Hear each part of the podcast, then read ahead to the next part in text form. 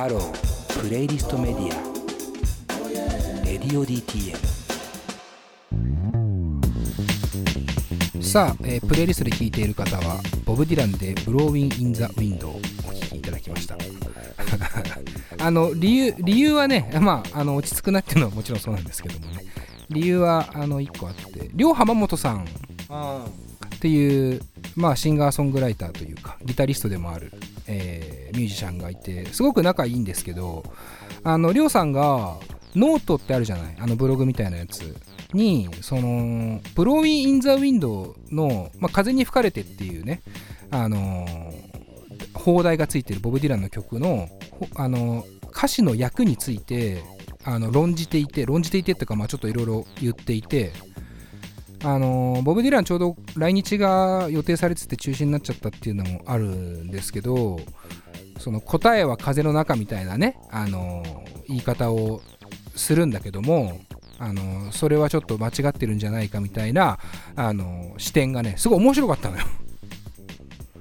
あの人には僕らはあのインタビューの通訳もやってもらったりしてるので海外アーティストのすごくこう音楽的にもたあの長けてるしその英語的にももちろんネイティブなのでなんかねめっちゃ面白かったの。だから読んでほしいの。はい。そういう活動をしてるミュージシャンがやっぱ今ね結構たくさんいていろんなねあの表現方法を模索してる感じがするので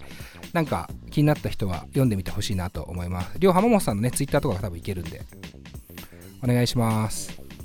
で、えーアワードの話ですけどアワードの話いやーしたくないよな。一応するね。あのジャパンポッドキャストアワード2020かな。今年から多分19なんだよ2019か。あのまあ今年から発足した、まあ、去年準備して去年1年間のまあ優秀なポッドキャストに対して賞を与えるというアワードがジャパンポッドキャストアワードこれがまあできたんだよねはいでえっと来年来年でか今年もうやるんじゃない？もうやるんじゃないかな。で、まあ、エントリーに関しては、まあ、基本的には向こうからピックアップをしてくれたりとかもしてて、で、自分たちでもエントリーはできるんだけど、我々はその最終選考の20組に残った段階で連絡が来て、あの、残りましたよっていう形で、その20組の中から、まあ、最優秀ポッドキャストを決めますと。その連絡が来て初めて知ったんだよね初めてエントリーを知った。ああ、されてるんだ、みたいな。で、まあ、であざますあざますで、まあ、なんだよって思ったけどその、そもそもこれは何なんだと思ったけど、まあでも、母体が日本放送だし、で、審査員には、あの、宇垣アナウンサーとか、あの、えー佐久間さんとか、あの、テレビ東京とかね、で、プロデューサーをしている佐久間さん、ゴッドタンとかね、有名ですけれど、をやってる佐久間さんとかいて、だから結構ね、その審査自体は楽しみで、どんなことを言われるんだろうとか思ってて、まあ、割とワクワクして授賞式を待ってたんですけども、まあ、そのコロナの状況で授賞式が全部オンラインになって、で、かつ、えー、まあ一応、こう、好評っていうか、なんつうの？配信、中継はしてなかったよね。で、その後まとめたものが YouTube に上がったらしいんですけど。これはだから少し、少しだけ文句になってしまうからすごく嫌なんですけど、まあ、まあいいや、嫌な理由は後で言いますけど、後で言うというか、まあ今言いますけど、基本的に受賞してません。そこ？うんまあ、まずその、対象ともう一つ Spotify 賞っていうのがあったんですよ。で、俺らは Spotify っていうそのサブスクを結構有意義に使っているという自負はあったわけ。ね、プレイリストを使って、疑似ラジオみたいな形でプレイリストメディアっていう名乗り始め。まあ、つい最近の話ですけどね。で、まあ、Spotify 賞はあるかもね、みたいな、こう、なんていうの、興味ないふりしてても一応取りたいよねっていう気持ちは、やっぱ、ふつふつとあって、だって、そりゃ賞レースだから、ね、もう別にエントリーしてないけど、残されたからには優勝したいじゃん、みたいなところがあって、で、まあ、最初の、えーっと、まあ、自己紹介みたいな感じ、まあ、ポッドキャスト紹介みたいなのをさ、あの、総口アナウンサーっていうさ、日本放送かなんかのアナウンサーがやってくれてさ、で、まあ、20組ぐらい、20組だよね、多分ね、2、30組、20組ぐらいを、そう、まあ、番組紹介と、ちょっとパーソナリティなり、その運営してる人たちのコメント一言みたいなゾーンが20個あって、で、あの、そこでまず、えー我々の番組紹介をしてくれたんですけど、なんていうのかな。なんか、3年前ぐらいの紹介だったんですよね。なんか、ちょ、ちょっと悲しかったよね。正直ちょっと悲しかったです。だって聞いてくれればいいじゃん。説明これでいいっすかって言ってくれれば、えーいいっすよとか言うんだけど、あの、まあ、簡単に言うと、我々は楽曲を昔は使ってたんですよ。扱ってたんです。番組内で。で、それは、独自に、あの、書類で契約をしたんですよ。ゲストの方と。ただ、それをやってた理由っていうのは、インターネット上で音楽を聴けるっていうことがまずあんまなかったし、あの、2009年からやってますから、それで。あののがあったんですけど、まあ、この現状でサブスクとかでもう全然聴けれるから、あの、音楽の、あの、その書類にサインできないっていう事情の人たちとかも、まあ、ゲストからあぶれるのはすごく悲しいから、あの、楽曲を使わずにサブスクを利用して、あの、純粋なインタビューメディアとしてやってみようかっていう風になったのが、まあ、1年ぐらい前ですか？ですよね。で、だから、今は撮ってないんですよ、別に。とか、いらないんですよ。だって楽曲使ってないから。ただ、その説明から入っちゃって、なんか、ね、向こうの方が、えーまあ、独自に、なんと音楽をポッドキャストで使うという斬新なとかって言われちゃって、あー、ちげーみたいな。あれはショックだったねうわー、マジで。って思ったわ。何がショックって聞かれてもねえんだなっていうまあ、だからでもさ、それはさ、でも難しいとこだと思うわけ。その、誰がそれを書いたか。そのインターネット上、アワードのインターネットのホームページにあるやつには、なんか、日本版タイニー、なんだっけ、タイニーデスクミュージックみたいな、あのさ、いわゆる海外のピッチフォークみたいな、あの、批評メディアがあるんですよ、有名な。えっと、で、それがもうね、終わっちゃったんだけど、今は。それみたいなこと言われてて、すごいかっこいいっていうかさ、ね、感じだったんだけど、なんか急に本番になったらそれじゃないんだ、みたいな。ななんで変えたのみたいな感じがあって、すごいショック。で、まあ、さすがに聞いてないってこともないけど、でもアナウンサーの方は聞いたって話をね、してくれて、いや聞いてないでしょまあ、そ、それは俺は言えない。聞いてたらわかるじゃん まあ、聞いてたらわかるよな。いやまあ我々も長いからねそのワンコンテンツワンエピソードがまあ、これ、あの、すごい、だから負け犬の遠吠えになっちゃうから言いたくなかったわけ、俺は。大変なんですよ大変なのはわかるんですけどすっごい負け犬の遠吠えなの。俺らアワード取ってないから。取ってないから。何にも。はで、その、スポ、そう、スポティ、スポティファイ、だって、じゃあやめろってさ。お前は岡村さんになりたいのかしょうがないじゃんねえいやそうだよわかるわかるよ。わかるよ。聞いてねえんだよ。しかもこう、まあそのじ20組になり残りましたみたいな時から割と結構丁寧に以前はこういう形だったけど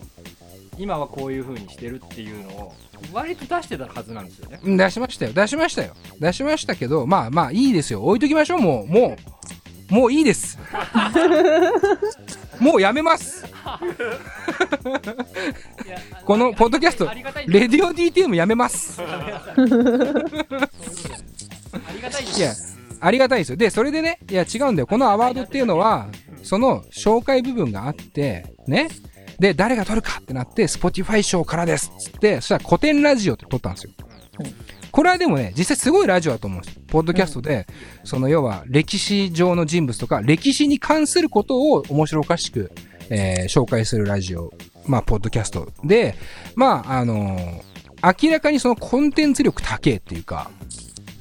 で、喋り手の方々も、あの非常にスラスラとうまく喋りますし、あのなんだろうな、個人で配信するには本当にもってこいのいい内容で、素晴らしいなと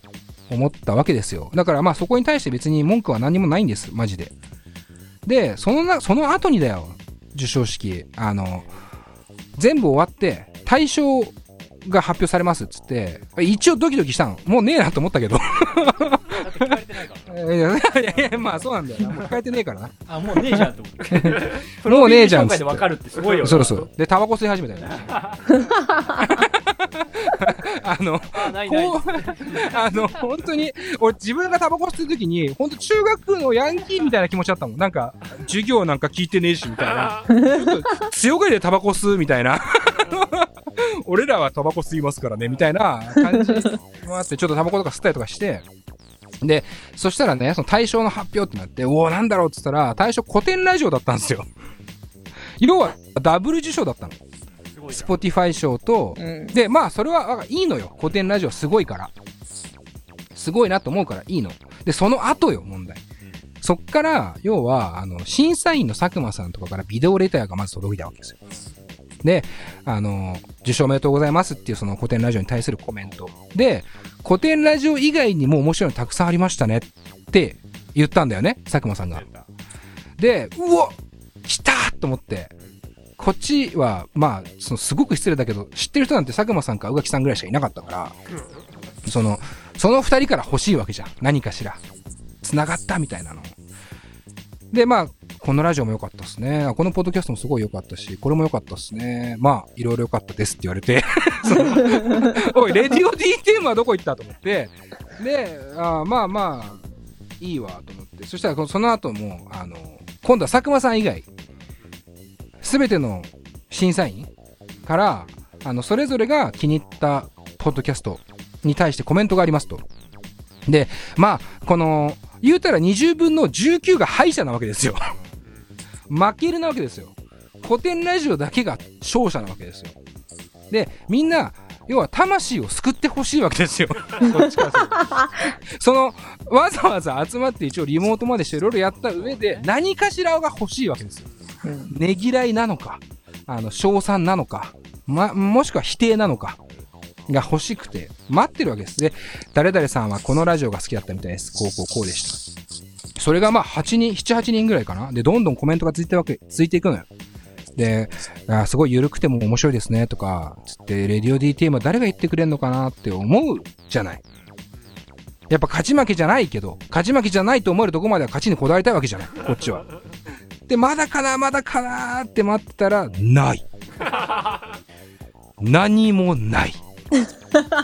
誰からも何のコメントもない。もう、こんなに負けたのは、1周年イベントぶりかな。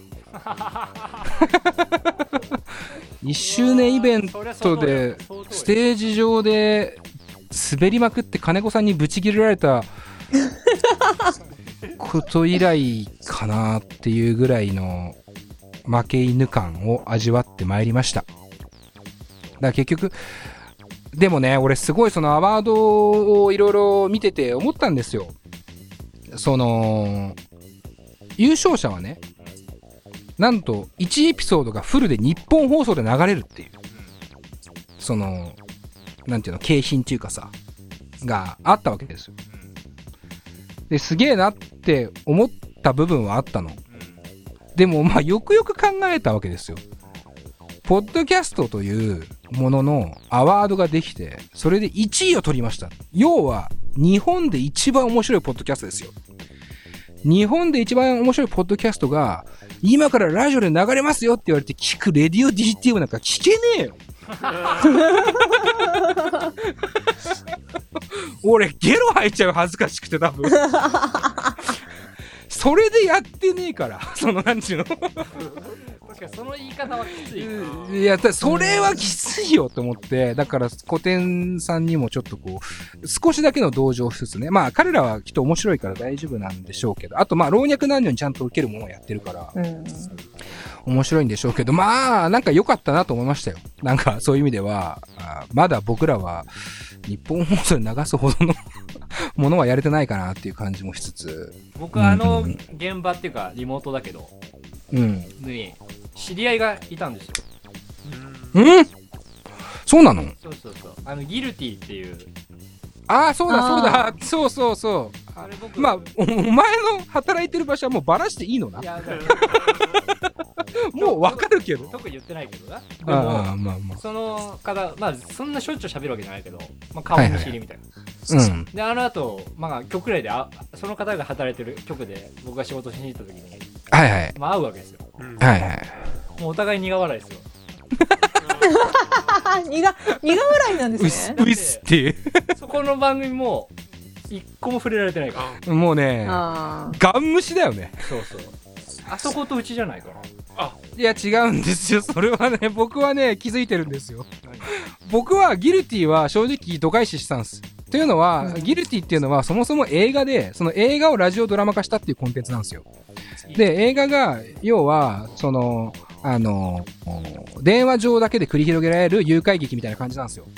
で実際すごい面白い映画でいいいんですけどそれを作ってる母体が TBS ラジオなんですけどそのラジオドラマをねまあさすがに TBS ラジオって言われちゃうとまあなんでここにいんのってちょっと思っちゃってうん。あのあんまり僕は気にしなかったんです。だからギルティが突っ込まれてないことはまあ確かになって今思ったぐらいです。僕がき僕が覚えてるのは僕らレディオ DTM とあと墓場のラジオぐらいです。何も言われてないの。あれそうでしたっけ？ああその辺も言われてない。そその辺も、うん。その辺もっていうとすごく悪いですけど。なんかでも言われてない番組も結構あったようない気やがするんですけど結構あるんですよ。うん。だから僕ねその墓場のラジオに対してもうすごく要はあれって AM ライクなラジオをやっていてまあいわゆる深夜の2時間放送を目指してる形のあのてか憧れてる感じのラジオだと思うのね。でぶっちゃけその俺らもポッドキャストっていうことをあんまり自覚してやってないと思うわけそこまで変だしそう、ラジオっていう形でやろうとしてる。で、結果的に僕、特にパーソナリティとか、えーなんですけど、あの、しゃ、しゃいや、特にパーソナリティとかに現れる症状なんですけど、まあ、簡単に言うと、これ言い方悪いんですけど、ラジオの真似事をしてるだけなんですよ、僕らは。なるほどね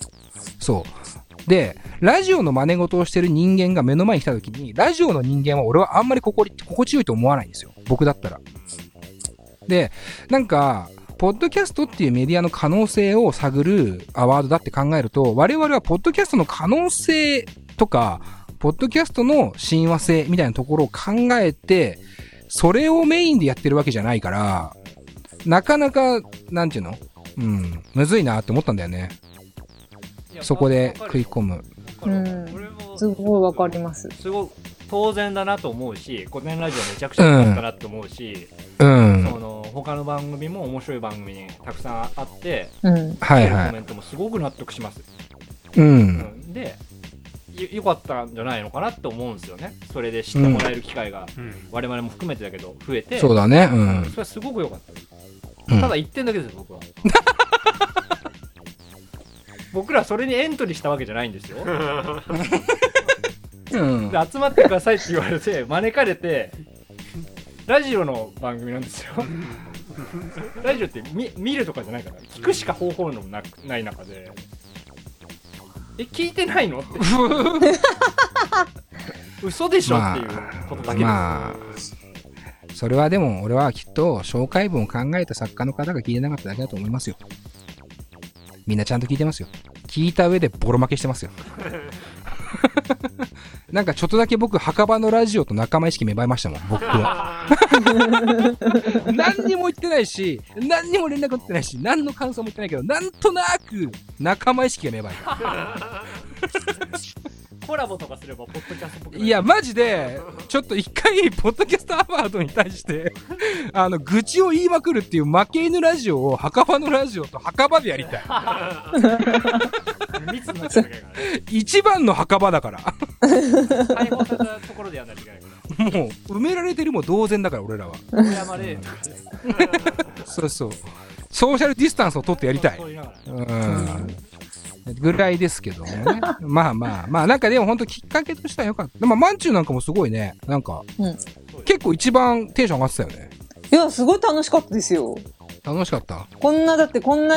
こういう人たちがポッドキャストやってんだっていうのをうわ、それはわかる。なんか見見てたらうん。なんだろうなすごい嬉しくなっちゃってああ、それこそ仲間意識みたいな？な仲間意識とは違うなあ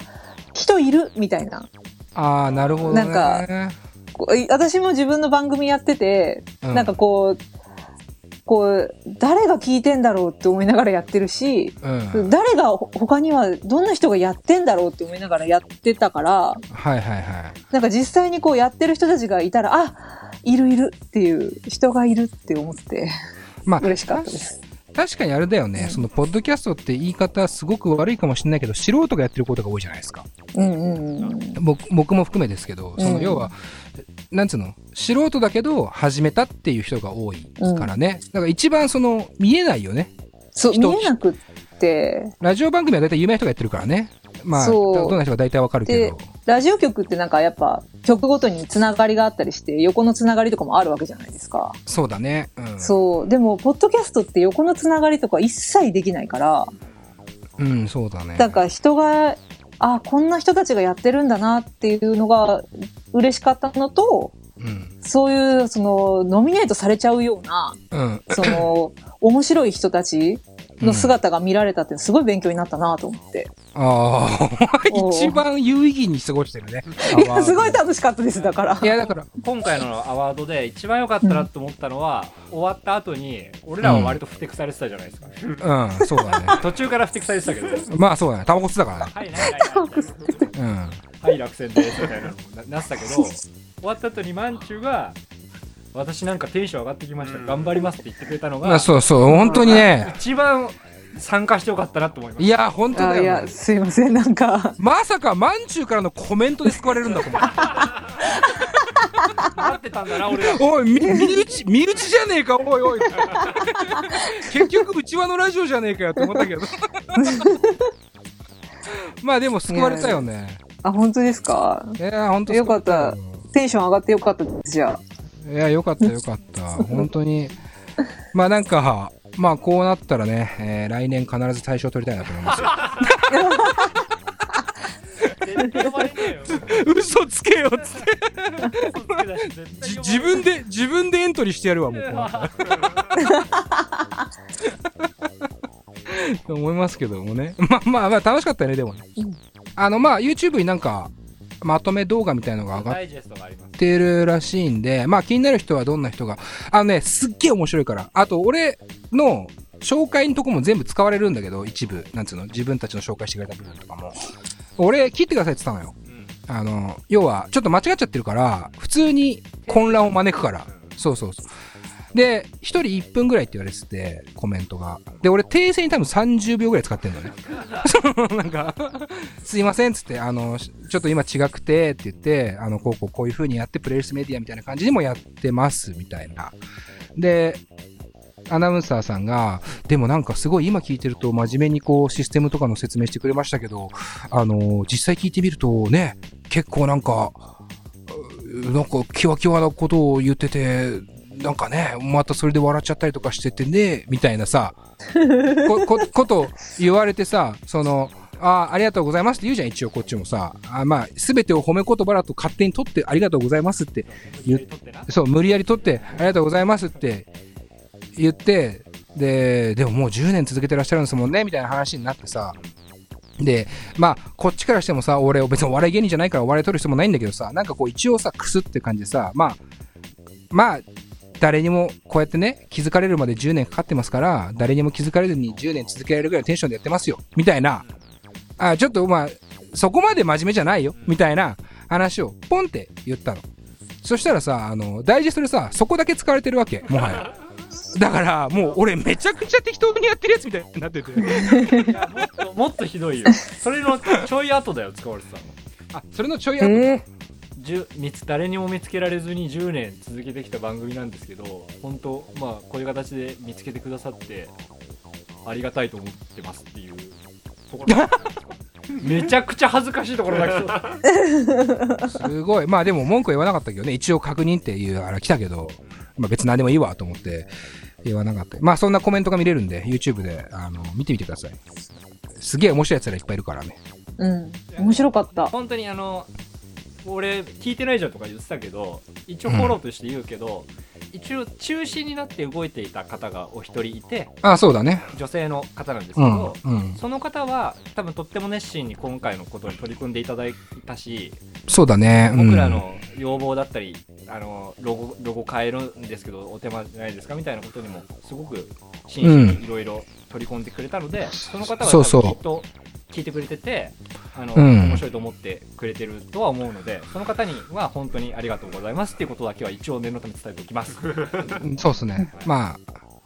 他の方あ そのいや知らねえけど。やめろよ。あんまりあんまり嫌嫌われたくないんだよこのご時世だ。まあそんな感じでした。まあちょっとじゃあえー、もう一曲聴きますか な流して終わろうよ。ああそういうこと？一回お知らせ挟んであ OK じゃあ一回お知らせです。音楽と喋ろう。レディオ D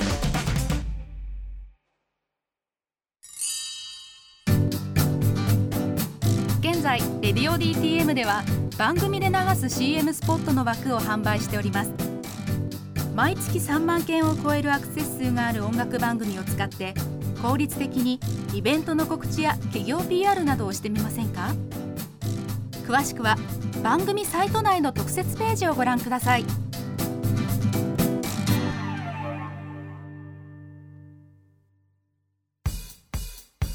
ハロー。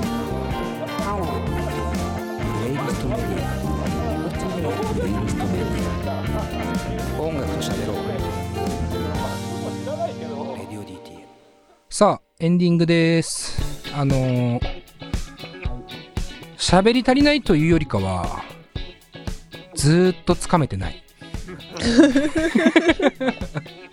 やっぱやり方つかめないですけどまあなんでしょうか。なんだろう、今日なんかは本当に現状とアワードの話ぐらいしかしてなくて、ね、かこれといって楽しい話題そこまでなかったかもしれませんけども。で、も一番ポッドキャストやった感じしない。うわ、するわう、んすなんか、するわって言い方もなんかちょっと嫌だわになっちゃったけど、なんかこう、まあ、リスナーの皆さん的に、なんだろうね、ゲスト収録っていうのが多分一番望まれていて、ミュージシャンが今どういう状況かとか、まあ、もちろん新作もボンボン出てますからね、あそういうインタビューが聞きたいっていうのはもちろん僕らもやりたいし、うん、思ってるんですけど、まあ、今の現状、とりあえずすぐに収録するってなるとこういう形になるんですけど、どうなんだろうね。そうだね。それが一番心配だよね。心配。まあ、そもそも聞いてる人いないって説あるけど、その、やっぱり少なくても何にしても、やっぱ聞いてくれてる人がいて、こういう現状とか、なんかしょうもない話とかしてるだけでもね、なんか一個癒しというか、一つ家にいる時間の助けになってるかなっていう。なってるといいなと思います。なんかの間違いで聞いちゃった人が、うん。損したなとは思ってほしくないよね。まあそうだね。この状況で時間の無駄って相当無駄だからね。なんか、まあ、あのー今後収録の方法としてはこういう形でやりつつ、まあ話のテーマとかは、まあ、だらだらフリートークばっかやってるともしょうがないから、まあちょっと企画っぽくしたりとか、あのーまあ話のテーマを決めたりとかするかもしれませんが、なんか、とりあえずはこのちょっとスタッフ同士の収録で、えー進めながら、まあゲストを、ちょっと慣れてきたらゲストを入れて、あのーまあネット上でも、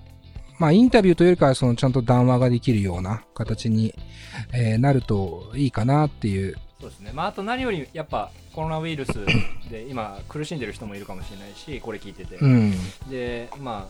あ、かかってなくても、なんかいろんなしわ寄せ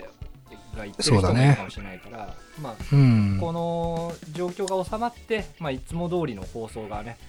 できる日が早く来ればなとはまず思いますので、そうですね。まあ申し上げますよそうですね。はいまあ、あとは、なんかこう、何も、言及しないというか、えー立場上っていう部分でも、まあ、なくはないんですけども、その、音楽業界というかね、そのライブハウス、特にやっぱり場所ですよね、お店。ミュージシャンのみんなは多分こう曲を作ったりとかっていう作業はできるし、あの、創作活動が制限されてるわけじゃないですから、あそういう時間に使える人もいるのかもしれない。だからそれでもライブができないのは相当な大きなことですけども、ただ、あの、僕もたまにこう働いてた近松っていうね、下北沢のライブハウスがあって、キャパシティ100人程度のライブハウスなんですけども、まあそこもそこでやっぱりかなり厳しい状況なんですよ。で、まあ僕もだから何かできないかなっていうふうに相談もちろん受けてますし、あのーこっちからこういうことならできるよっていう相談もしてますし、あの、協力体制はもちろんあるんですけども、ただやっぱり何をしたらいいかわかんないっていうか、じゃあ、え自分の貯金から10万円どっかにポンで貯金すれば、あ、貯金じゃねえや、寄付すればそれで終わりかっていうとそういうことでもないし、うん、ただやっぱり使えるお金は使っているし、もちろん寄付も含めて署名とかね、そういう活動は、あの、いろんなところでやってはいるんですが、まあ、ここのラジオを聴いてる方っていうのは多分音楽がすごく好きな方が多いと思うんだよね。うん、だから、なんだろうね、そのミュージシャンもそうだし、もちろんそのライブハウスの人たちっていうものが、まあ、クラブもそうですけどね、ラウンジネオとかね、あの、エイジア系列が閉店したりとかして、今すごい状況になってきていて、なんか、それは僕らはもちろん無視はしてないですし、あの、かといって、あの、大それた行動もできてませんが、あの、なんだろう、どういう形であれ、何か助けになるようなね、あの、動きは、あの、考えていきたいなと思ってるので、これは今日明日の話じゃないし、その、1ヶ月2ヶ月の話でもないと思ってるので、あの、長いスパンで、えー音楽業界に対しても恩返し少しずつできればなと思っておりますので、まあ、リスナーのみんなも、あの、気になったらそういうね、署名とかもそうだし、寄付とかもそうだし、まあ、いろんな作品を買ったりとかね、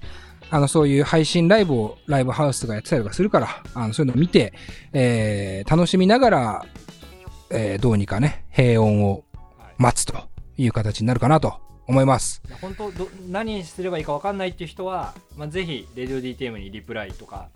うんとかでもいいし、していそうだねただけると、まあ、こういうことやってほしいみたいなね、要望も欲しいですし、あの、まあ、時間はやっぱりあって、まあ、みんな俺らも4人いてバラバラだから、そんなに毎日毎日会えるわけでもないし、会えるっていうか、その、打ち合わせできるわけでもないですけど、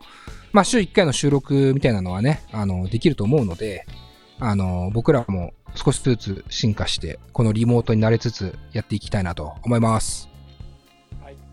はい。じゃあみんなよろしくね。はーい。えーっと、締め方がわかんなくなっちゃった。急に真面目な話したら締め方わかんなくなっちゃっも合わせて聞いておけや略してこれあわじゃないですかた。いやー、そうっすか。なるほど。社長の、社長のじゃねえや。旧、旧芸名になっちゃった。えー、佐藤直の。これも合わせて聞いておけもう、えー、これでしょ。えー、ルイ・アームストロングで。What a Wonderful World でしょ。やっぱり。てんてんてんてんてんてんてんてんてんてん。えーという感じでみんなゆっくりね聞いて、